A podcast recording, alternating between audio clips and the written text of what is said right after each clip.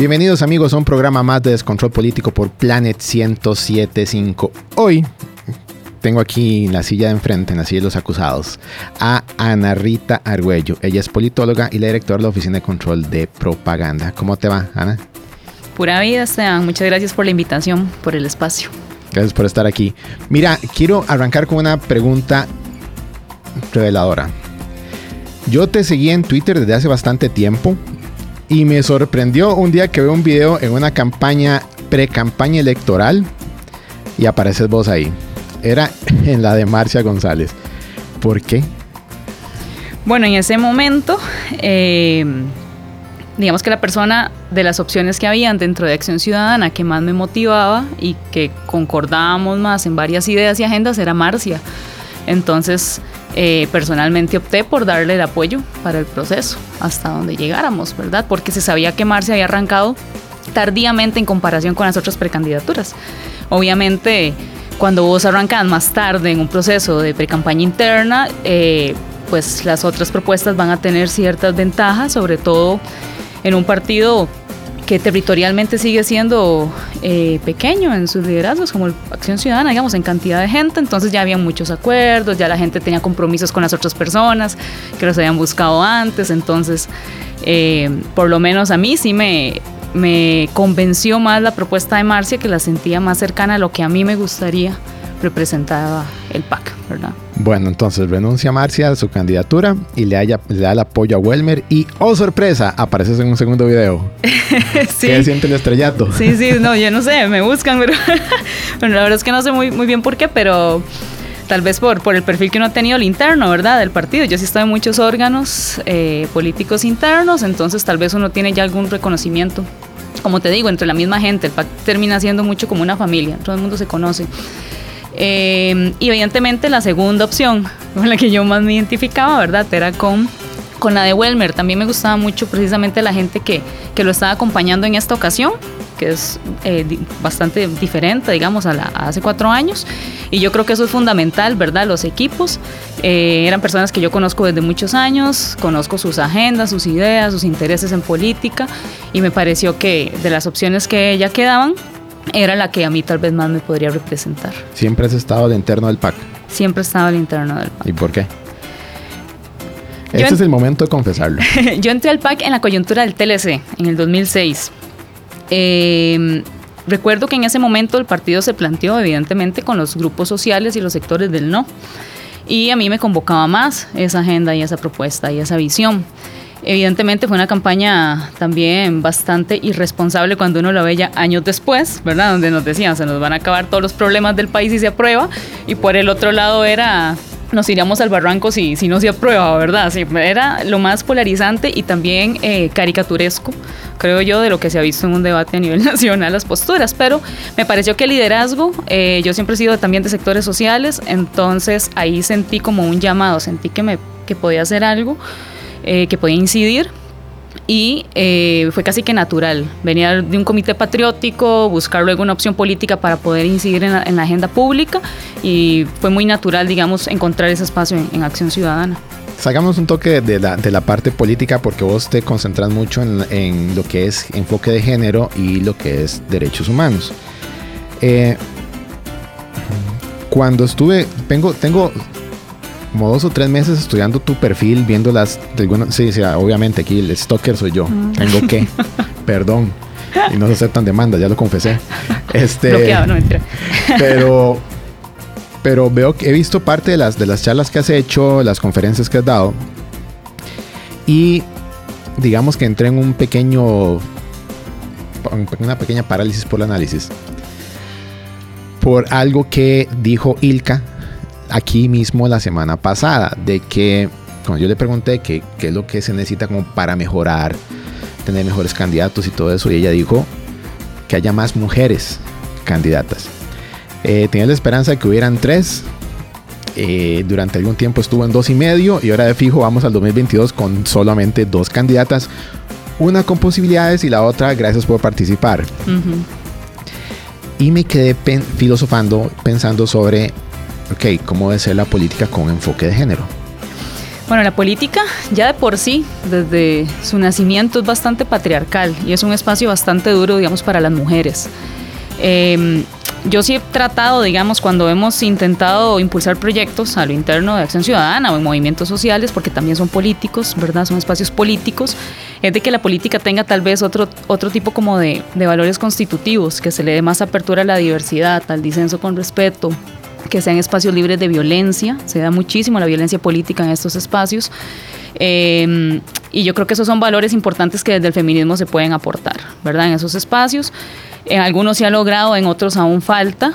Pero yo sí creo que evidentemente la política requiere de más mujeres, pero también de más mujeres comprometidas con una agenda clara de género para impulsar los cambios estructurales. Cuando uno ve la Asamblea de los 90, donde tal vez no teníamos una cantidad enorme de mujeres en el Parlamento, pero uno ve los avances en la aprobación de convenciones internacionales, en leyes contra la violencia de género, la, ¿verdad? Eh, se dado la violencia, la, ley contra la violencia doméstica, el tema de las pensiones alimentarias, eran avances fundamentales y sustantivos para el país y para garantizar una sociedad más eh, equitativa y justa con las mujeres. Entonces, y uno ve ahora, por ejemplo, en la Asamblea actual, que tiene un montón de mujeres, pero de pronto nada más ves a una diputada de pie descalza por semanas en la Asamblea Legislativa peleando una agenda inexistente realmente en la Asamblea. Eh, no hay ningún proyecto propuesto de lo que ella alegaba, ¿verdad?, defender. Eh, uno también tiene que, que, plantearse desde la crítica feminista, también una crítica razonada, no personal, sino razonada, qué también estilos de liderazgos o qué personas queremos que lleguen ahí, ¿verdad? También qué mujeres queremos que lleguen ahí. Eh, entonces yo creo que todo esto, si se da siempre desde el marco del respeto y desde el marco de las ideas que se, que se debata, siempre tiene que ser bien visto y tiene que ser bienvenido. Tal vez esa es una diferencia que yo tengo con algunos discursos de que necesitamos nada más más mujeres, no mujeres en sí no es suficiente, es importante y es necesario y es fundamental, sí, pero no es suficiente para la Costa Rica hoy en día y no es suficiente para de verdad poder eh, agenciar proyectos, propuestas, planes o visión de país que, signifiquen algo cualitativo y cuantitativamente eh, necesario para las personas o para las necesidades de las mujeres, ¿verdad? Ahorita yo no sé qué tanto se le está legislando a la población en agendas que les interesen o que impacten su calidad de vida. Eh, y para mí, bueno, la política pasa desde un enfoque feminista por ser un espacio seguro para la participación, un espacio donde no se permite la violencia política y un espacio donde las diferencias y el disenso se puedan construir de una forma madura a partir de los argumentos y de las ideas. Eso es fundamental. Excelente. Bueno, vamos al primer corte, vamos con música, nos vamos hasta México con Caifanes, afuera.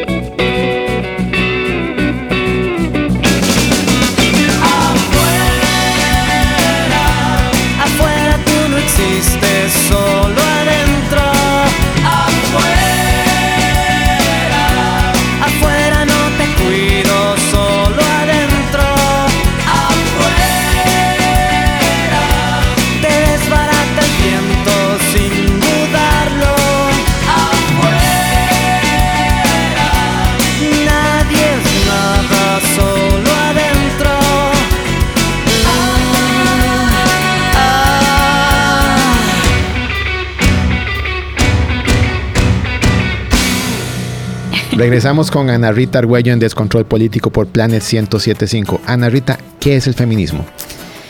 A ver, tal vez hablar de feminismo como un único concepto, pues sería lo más eh, irreal posible, ¿verdad? Yo creo que existen los feminismos, pero si nos vamos como a una definición más general o genérica, yo diría que es una corriente de pensamiento, de acción política social, que lo que busca es impactar en la cultura y en la sociedad para promover cambios estructurales orientados a la igualdad, condiciones de igualdad entre hombres y mujeres. ¿verdad? Y eso con todo lo que implica, que implica entonces eh, retar a ciertos parámetros, estructuras de pensamiento, valores sociales que históricamente han estado orientados a perpetuar el machismo, la violencia, el patriarcado, ¿verdad? Entonces, el feminismo ya per se siempre va a ser un va a ser incómodo porque realmente eh, transformador y cuando uno transforma uno cambia, mueve las cosas de su lugar, entonces va a generar algún tipo de incomodidad necesaria más que nunca. Uno de los ejes de campaña de Carolina Hidalgo era justamente eso, ser una candidata feminista. ¿Qué opinas al respecto?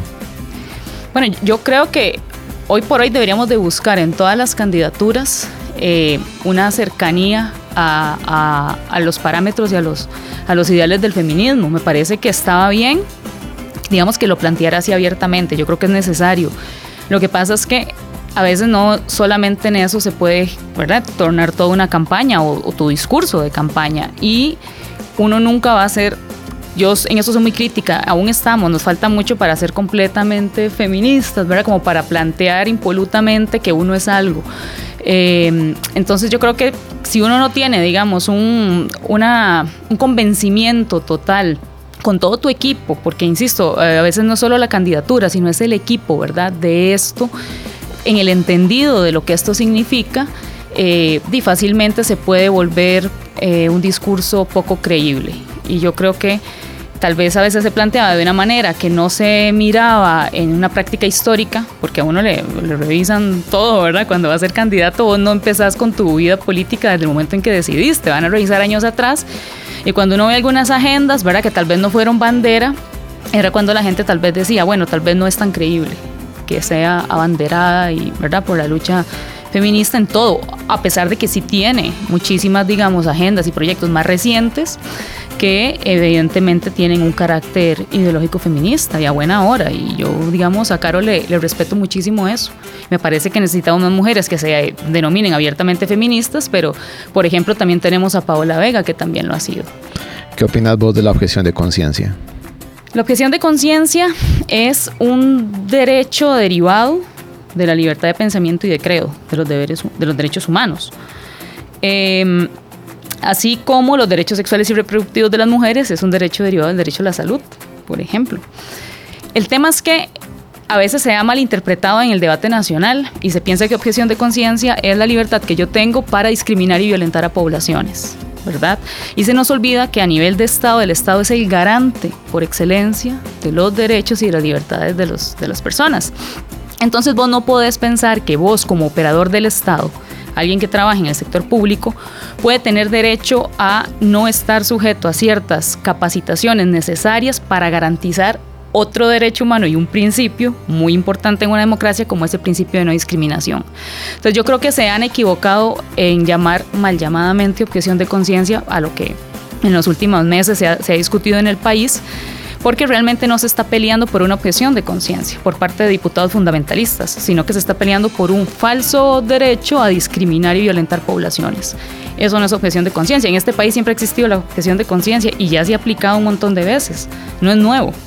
Eh, lo que pasa es que cada caso es particular y ahí es donde entran, ¿verdad?, las autoridades competentes a dimensionar si aplica o no objeción de conciencia en ciertas decisiones que se tomen. Yo nunca he visto una religión, por ejemplo, o algo estrictamente ligado a los preceptos espirituales de una persona, morales, convicciones de vida.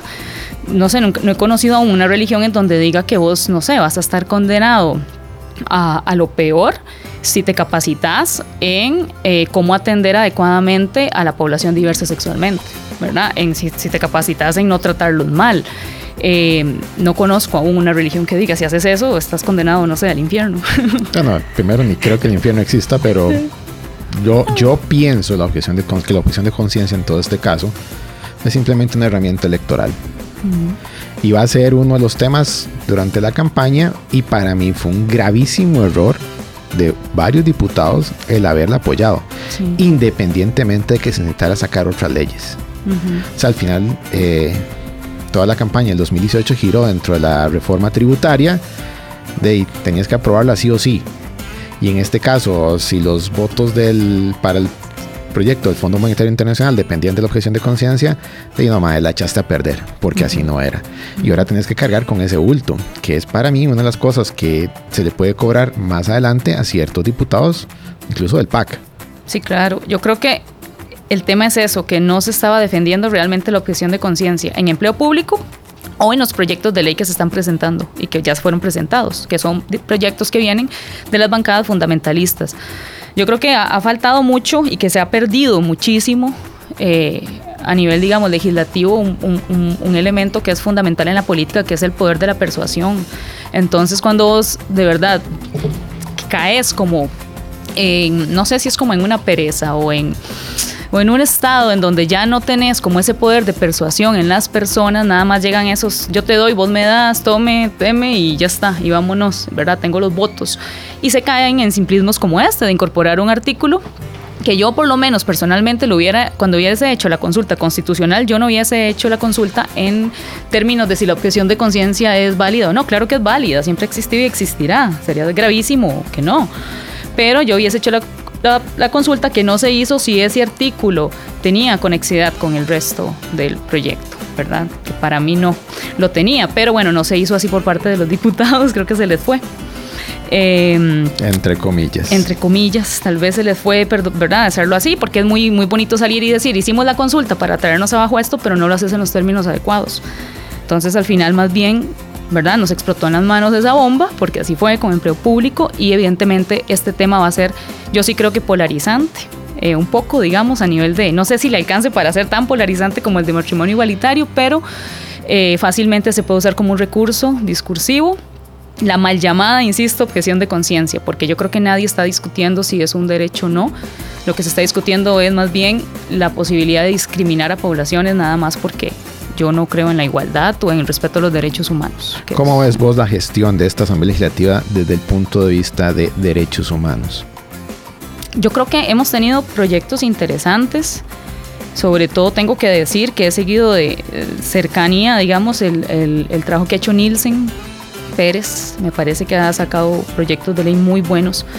Eh, Hemos tenido avances en algunos temas más como de acoso sexual callejero, se está posicionando la discusión de violencia política de género, que es importante. Em, sin embargo, sí creo que eh, ha sido bastante, eh, tal vez débil, porque teníamos diputaciones con las que pensamos que podríamos alcanzar más, ¿verdad? Que de hecho llegaron a esos cargos utilizando un discurso de que eran representantes de poblaciones ¿verdad? históricamente vulnerables y que su agenda iba a ser la agenda de derechos humanos. Y de pronto uno ve que no es tal vez tan beligerante el trabajo constante que hay en la Asamblea sobre eso. El tema de derechos humanos es un tema complejísimo porque a veces no se trata solo de que aprobes proyectos de ley, sino de colocar en la opinión pública, en la discusión, ciertos temas y agendas que, como bien te decía al inicio, van a ser incómodos, pero que son necesarios para que esto digamos, vaya avanzando progresivamente. Yo me acuerdo cuando nosotros, eh, yo, estaba en la asamblea hace muchos años eh, haciendo labor más voluntaria y recuerdo con María Eugenia Venegas Rinault todo lo que esa exdiputada también de Acción Ciudadana trabajó en el tema de fertilización in vitro. Al final no logramos un proyecto de ley de la Asamblea Legislativa, al final fue la Corte quien definió lo de que, que otra vez la caja podría aplicar FIP pero la ciudadanía empezó a aceptar más la idea de que la fertilización in vitro era necesaria, de que era un derecho de las personas que querían formar familia de esa manera. Y eh, en la opinión popular eh, terminó en encuestas, recuerdo, casi que un 90% de la población costarricense estaba a favor de la FIP. Ya un par de años después la Corte dictó y, ahí está, ¿no? Tenemos un montón de bebés. Bueno, vamos a la música. A mediados de los 80 en Argentina, dos titanes, dos pesos pesados del rock en español se unieron para sacar un disco, único disco. Fueran Lizo Alberto Spinetta y Charlie García y esto es Rezo por Vos.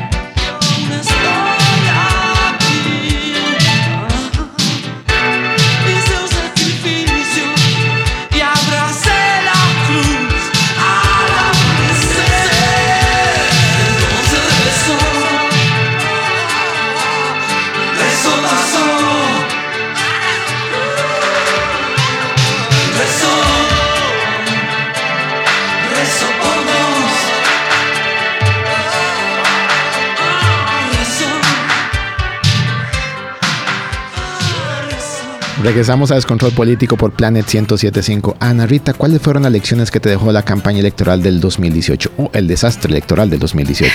La polarización que vio ese país.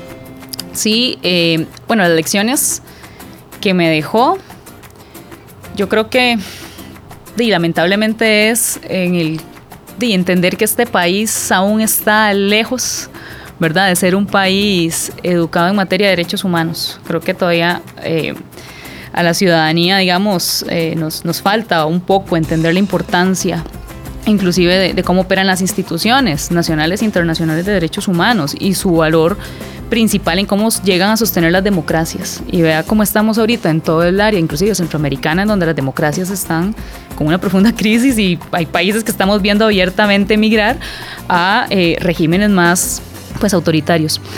Eh, yo, digamos, yo soy una persona eh, diversa sexualmente, ¿verdad? Y soy lesbiana, entonces para mí fue una campaña profundamente desgastante porque se metió mucho con mi posibilidad, digamos, de decidir el proyecto de vida que yo quería, cuando se enfocó en el tema del matrimonio igualitario y sí recibimos toda la comunidad de mucha violencia. Entonces también me dejó como, como experiencia el tema de que la política tiene que llenarse de más gente que lo que le conduzca sea más como el, el amor, va a ser un poco trillado, ¿verdad? Y el respeto sobre todas las personas y menos el odio o el sacarse clavos o las vendetas. Entonces yo creo que eso hay que procurarlo dentro de lo posible cuando estamos en espacios políticos, tratar de rodearnos e impulsar a gente que le convoque más eso, ¿verdad? Esos otros valores, porque hay de todo siempre. Y sí se vivió de una forma muy encarnizada, muy personalizada. Yo creo que... Eh, y lamentablemente también nos deja ver eh, cómo impacta, y a mí, a mí eso me quedó clarísimo en cómo operó todo el tema de, la ciudadanía, cómo impacta la desigualdad social en un, en un, montón de esferas, ¿verdad? Precisamente de la interseccionalidad, cuando vos tenés eh, poblados profundamente olvidados, pero que la única institución presente en la zona es alguna iglesia, fundamentalista que te lleva a la asistencia en alimentación, en salud, ¿no? Cómo llega un Estado que fue ausente eh, a solicitar que crean en lo que tal vez, ¿verdad?, los otros partidos traerían, que son partidos de gobierno. Eh, y yo creo que eso precisamente va enmarcado ¿verdad? en este tema de la desigualdad social y cómo se articula con estos eh, procesos fundamentalistas religiosos que se aprovechan de eso y de la desesperanza de la gente para venderle su discurso. Eso fue lo que a mí me, más me impactó de esa yo, elección. Yo tengo obviamente muchas lecciones del 2018 porque me, me tocó verlo tanto digamos que no en el ruedo ni tampoco el de las gradas, pero sí en el burladero. Y para usar algo del lenguaje taurino. pero, o sea, no es cierto que esto fue por diseño, esto fue por accidente. Simplemente la resolución llegó tarde, como siempre. Este, llegó tan tarde que sacudió la, sacudió la campaña. Y sacudió la campaña porque los 13 candidatos los metías a todos en una licuadora y no salía uno bueno. O sea, discursos pobres, uno no, realmente uno no sabía por quién votar y cae algo completamente o potencialmente distorsionador. Dos exponen sus posiciones que serán completamente válidos y a partir de ahí la gente empezó a decantarse, pero no por la posición per se, sino por la debilidad de los candidatos. Ya en, la segunda ronda, yo no sé si cabe la palabra polarización. Ahí era entre uno y otro y ya, ya el discurso había en parte, se, se había superado la parte de matrimonio. Claro, estaba siempre en juego. Pero para mí, Costa Rica o muchos partidos aprendieron algo muchísimo más peligroso y es que la polarización puede dejar muchísimos réditos financieros y electorales. Y es lo que me preocupa de cara al 2022. Por eso te pregunté hace rato por la objeción de conciencia. La objeción de conciencia para mí va a ser un algo que puede salir, libertad religiosa puede salir y puede distorsionar la campaña. Opinión personal. Porque la parte de reactivación económica, primero, todos exigen reactivación económica y ninguno sabe cómo al menos con los que he podido hablar, ninguno. Ahí en la asamblea gritan, ¿y la reactivación económica? Sí, ¿cómo? Diga algo. Entonces, no va a ser reactivación económica lo que va a determinar quién gana y quién pierde. Va a ser en esos temas importantes, pero periféricos, los que van a distorsionar la campaña. Claro, puede ser. Además, bueno, el tema de reactivación es, es, importantísimo, digamos, porque es el arroz y frijoles de la gente.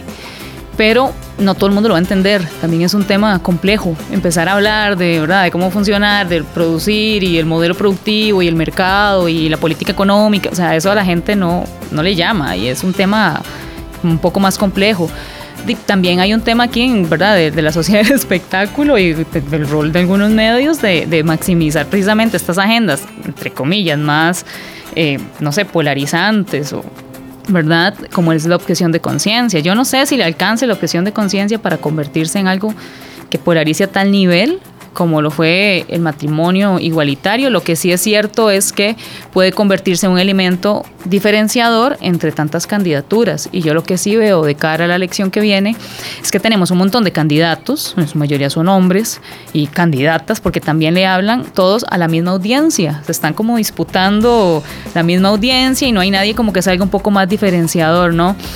en estos temas precisamente que son importantes para una generación también más joven, yo me da risa cuando hablo con gente digamos, más joven y para ellos es súper importante el tema de los derechos humanos y sí, es importante el tema del empleo. A todo el mundo le, ¿verdad? Le, pues, le desvela.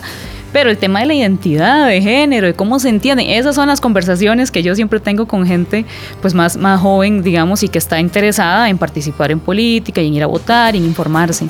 Eh, entonces yo creo que ahí tienen, digamos, pues resonancia precisamente muchas luchas que están dando ahora las feministas, ¿verdad? En el país. No sé si le alcanzará objeción de conciencia, yo lo que sí siento es que puede ser un elemento diferenciador y en un mar de gente que le está hablando solo a tres, cuatro peces iguales, hay un montón ahí, ¿verdad? En esa pecera que nadie los está viendo y que tienen que ser convocados de alguna manera. Y eso es lo que aún yo no veo, digamos, hay posibilidades de construirlo, pero aún no lo veo en las candidaturas. Eso, eso que estás diciendo me llama mucho la atención porque eh, el segundo programa que hicimos fue con Mario Quiroz. Mario es un, es un gran amigo y tengo muchas pláticas de política con él, con muchísima frecuencia. Y en algún momento yo le, comentaba que tenía una idea un poco extraña de que los políticos padecen de miedo al rechazo. O sea, le hablan siempre a la persona que no les puede criticar nada. Entonces, claro, por eso es que tenés entre 60 y 80% que está diciendo, dime, alguien que me diga algo, y no, siempre son, al final tenemos que tomar decisiones por descarte porque nunca me hablaron a mí, le hablaron a los que de todas formas iban a votar por ellos. O sea, aquí en Costa Rica, si alguien está escuchando esto, hace falta una escuela de políticos. y pues gran negocio ir a ser psicólogo de políticos. bueno, vamos a la música, nos vamos ahora con Alejandra Guzmán y Mala Hierba.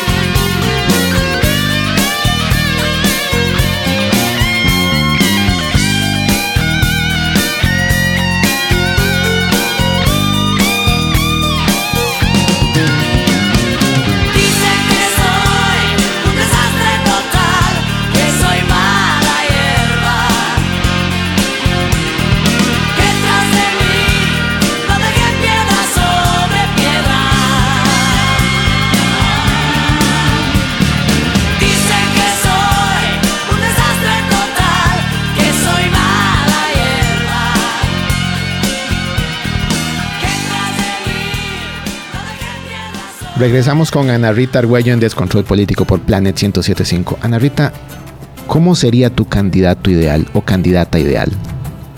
Sabemos que ya está sesgada, pero trata de, desconectar un poco el, el, sesgo pack y decir, ok, esto es lo que yo desearía que fuera el candidato o la candidata ideal.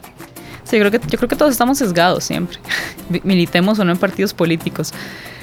Vamos a ver, a mí sí me gustaría una persona abiertamente progresista, en temas de inclusión social, de derechos humanos, de poblaciones, que no tenga miedo a tener posturas que uno podría decir más liberales dentro del punto de vista del liberalismo real, ¿verdad? No del, no del liberalismo tico. Eh, ¿Qué liberalismo tico? El liberalismo tico es esto de liberal en lo económico, conservador en lo social, ¿no? Que todo el mundo dice y todo el mundo defiende. como Eli Feinsack, algo así. Pues como todos los que se dicen liberales, porque en realidad todos tienen el mismo discurso. Guevara, etcétera, eso, etcétera, eso etcétera. claro, y eso, eso no es liberalismo. Eh, es más, hasta Otto Guevara, cuando arrancó el por inicio con el movimiento libertario, tenía algunas posiciones más liberales. Después fue Ah, mutando ahora, no, ahora a- no le conviene. al O sea, conservadurismo, esa, necesidad, esa necesidad de Otto Claro. de llegar a la asamblea una vez más hace que pierda el liberalismo y se mete en cualquier cosa. Total, Ahorita total. lo vamos a ver en una iglesia. No, bueno, a mí me, me llamó mucho la atención cuando salía hasta en las misas y todo, ¿verdad? Para- Como La candidato. famosa Eso, historia de la hostia, ¿te acordás? Bueno, qué duro eso, sí. Eh, eh, pero bueno, me gustaría una persona, de verdad, en términos, digamos, sociales, con un pensamiento así. y- pero también me gusta una persona que sea un poco pues, más balanceada, digamos, en términos económicos, de que entienda el valor de la justicia social y de que entienda de que está bien hacer reformas para un sector, pero que también tenés que pedirle un poquito al otro. Yo siento que a veces nos ha faltado ese balance. Y eso lo único que genera es, de- eh, aparte de que ya hay un malestar de un grupo al que le estás tocando el bolsillo, porque tienen que, yo creo que aquí nadie tiene, o muy pocas personas estarán en contra de que efectivamente hay que hacer una reforma de empleo público, de, efecti- de que efectivamente hay que ordenar el tema salarial y todo. El desde dónde y para qué es muy importante en estos temas. Y hay que balancear un poco la cancha, porque cuando vos ves que hay temas que inclusive son de OCDE, ¿verdad? Eh, o temas que son más de impuestos solidarios, que, se- que muchos países lo hicieron, por ejemplo, con la pandemia, y aquí no tuvieron resorte y temporales. Además, Abel Pacheco en su momento instauró un impuesto temporal solidario a, a- a la gente de, de- de fortunas, ¿verdad? Que tiene fortunas. Eso a veces falta y yo creo que eso es parte del balance. Yo creo que ese balance, sinceramente, a los costarricenses nos gusta mucho el balance. No nos gusta que todo sea, ¿verdad? Muy allá a la No izquierda y gustan no nos gusta que extremos. todo sea muy allá a la derecha. Ajá. Y yo creo que eso ha faltado, ¿verdad? Porque en política yo siempre he dicho, "Di, es administrar la mayor cantidad de inconformidades para que todo el mundo salga disconforme, pero en igual magnitud, ¿no? Eh, y bueno, eh, yo creo que eso, eso es como lo que pediría. Lo otro es una persona con mucho principio de realidad, ¿verdad? Y así lo vemos más desde el punto de vista personal. Y me gustaría una persona humilde. Yo sé que cuesta, No, pero una no persona, una encontrar. persona humilde que, que reconozca cuando, de cuando tiene errores. Porque a cada rato tenemos No, no, no, errores no. quienes nos metemos en esto. No tiene que ser hacia afuera, pero que por lo menos en su equipo, ¿verdad? Reconozca eso. Yo creo que eso es valiosísimo. Eh, porque lo que uno más tiene que evitar en política, creo yo, y los candidatos más deberían de evitar, es de rodearse de porristas. Y tienen que rodearse de asesores, de gente que les diga lo incómodo y que le diga, mira, te equivocaste en esto. Entonces, la humildad pasa por ahí también, ¿no? Y el principio de realidad de decir, bueno, sí, cambiemos, ¿verdad? Mejoro, No, corrijo, que, es que- cambio. es que un poco no- idealista de mi parte, Sí, yo sí, lo sí, sé, pero bueno, te me estás puedo- diciendo mi, mi candidatura ideal. Primero, un político no puede ser humilde, jamás va a ser humilde porque se cree que está, o algunos de ellos se creen que están por encima, incluso del bien y del mal. Eh, por eso es cuando uno ve a la campaña y ve a Rodrigo Chávez hablar, uno dice, Mae, no, por ahí no van a pasar los tiros, jamás. Pero bueno, gracias por participar, nos está dando mucho de qué hablar. Eh, un político debería debe, utilizar el ego como motor, no debe dejarse consumir, pero sucede justamente lo contrario. Y me llama la atención que usé la palabra porristas porque eso es lo que yo les digo a cada rato. O sea, maes, ustedes ocupan a alguien que les diga lo que ustedes necesitan escuchar y no que vengan a decirle lo que ustedes quieren oír. O sea, y me pasó desde el año pasado, no, 2019, cuando un precandidato, que no va a decir el partido, pero es el PUSC, me dijo, me dijo que, que le ayudara con la campaña y yo le dije, más que usted no puede. Primero porque usted posiblemente no lo quiere ni la mamá. Este tiene estas debilidades y tiene que hacer este cambio. Y yo dije, no, no le voy a ayudar. Y efectivamente, no ganó. Entonces, ahí donde yo me di cuenta de que ellos oyen lo que quieren oír. No escuchan lo que deben escuchar. Entonces, cuando uno les dice sus verdades, aunque se las pidan, termina uno siendo como el infeliz que es del otro partido, ¿verdad? O justamente como él me comentó una vez, me volvió un tweet diciendo que las estadísticas que yo publicaba de redes sociales eran números PAC. Ah, bueno, entonces Facebook trabaja para el PAC. O sea, a ese nivel llegamos. Aquí realmente hace falta una escuela de políticos porque esto, o sea, aquí sale un político de una caja de cereal o de un redondel de toros, como el cañero. y no estoy diciendo que sea malo, o sea, puede ser más, más inteligente que él. No soy, soy estúpido, pero no idiota. Pero me dice, ¿cuál, ¿dónde está? O sea, puede. ¿Dónde está la responsabilidad de los partidos eligiendo a esa gente? Y ve lo que tenemos justamente hoy, como lo dijiste hace un rato, con una señora haciendo protesta cuatro semanas en el centro de la Asamblea Legislativa por una ley que no existe. No, totalmente. Yo creo que, que sí hay que elevar mucho como la, calidad, ¿verdad?, de las personas que quieren aspirar. Y eso sí es responsabilidad pura y dura de los partidos políticos. Lo que pasa es que los partidos políticos se han creído mucho este cuento que dijo alguien por ahí de vender a los candidatos como Coca-Colas Ah, eh, sí, y, lo hizo. Y este, de verdad que ha bajado mucho como los estándares. Hay un principio en, democracia que es el de representación.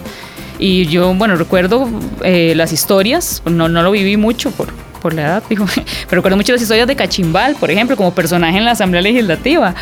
Pero y ese es el principio de representación también ahí operando. El gran problema es cuando eh, de, verdad que no te importa, ¿verdad? Y pones ahí a personas que tal vez no tienen el perfil idóneo para legislar. Bienvenidos a Costa Rica en el siglo XXI. Vamos a la música, nos vamos con música nacional, inconsciente colectivo y cautiva de mar.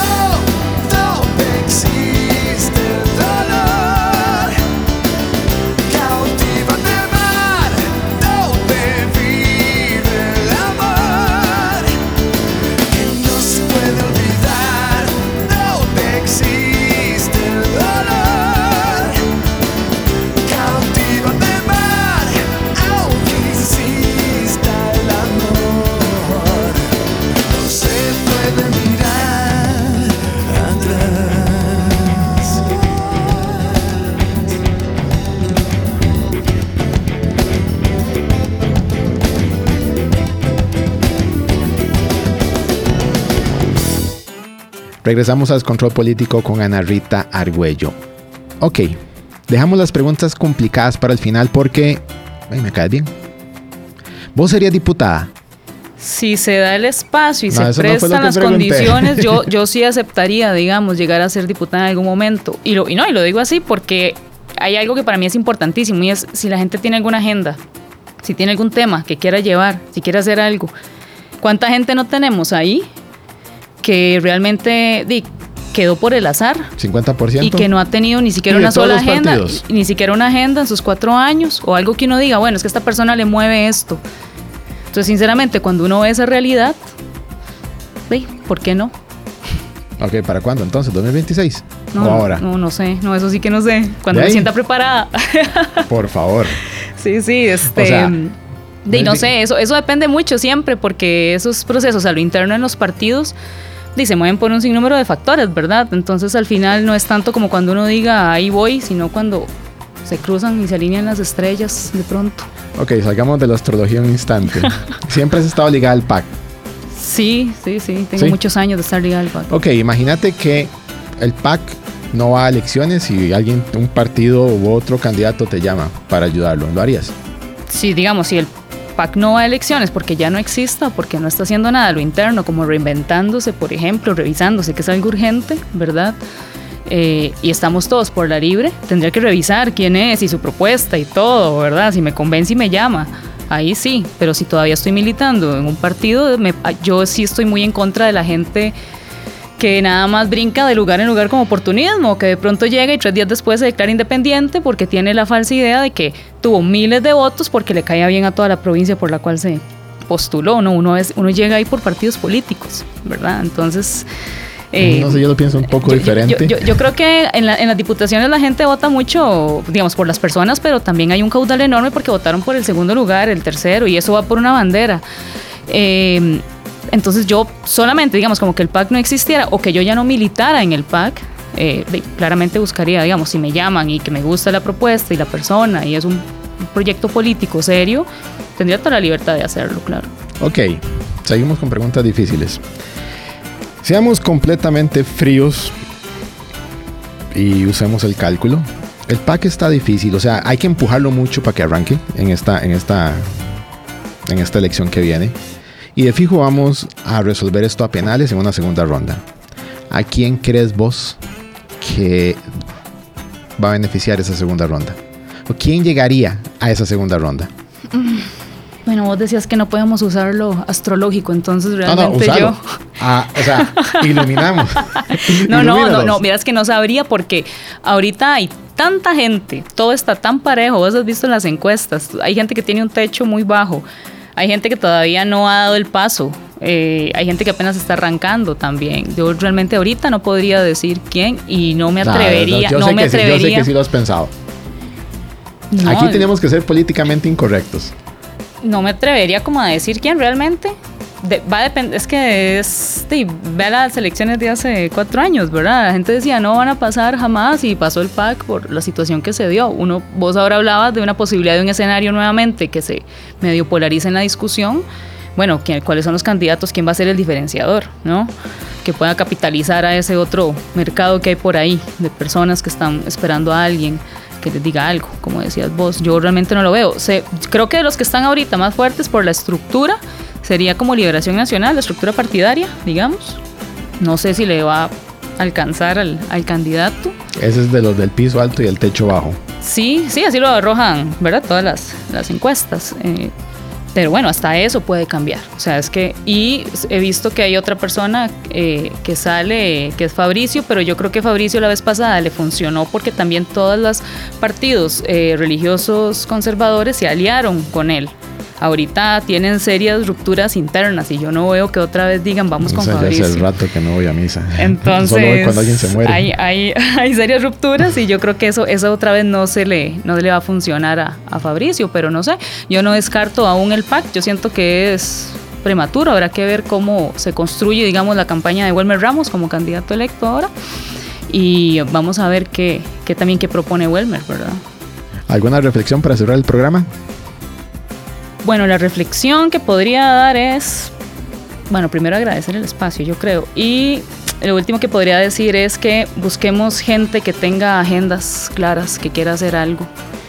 Más allá de... Algo no solo por sí mismo, que eso que quede claro. No, sí, que, que, digamos, si para la gente que milita lo interno de un partido, digamos, es como mi caso, busquemos colocar personas que tengan agendas, que tengan idea de lo que, de lo que para estas personas, ¿verdad? Podría ser Costa Rica o debería ir Costa Rica y, y tratemos de evitar dentro de, la, de, lo posible, aunque yo sé que el voto es muy emocional, pero tratemos de evitar dentro de lo posible una asamblea legislativa como esta que tenemos ahorita. Ah, garantizo que va a ser peor. bueno. bueno, Ana Rita, muchísimas gracias por aceptar la invitación. Espero que haya sido entretenido. Sí, sí. ¿No te incomodamos mucho con las preguntas? No, pues más bien fueron dóciles, creo. Sí, sí, o sea, estamos guardando las otras para enero, ya cuando se ponga un poco más complicado. bueno, muchísimas gracias por, por, por, venir y nos vamos con música Enrique Bumburi y Lady Blue. Nos vemos.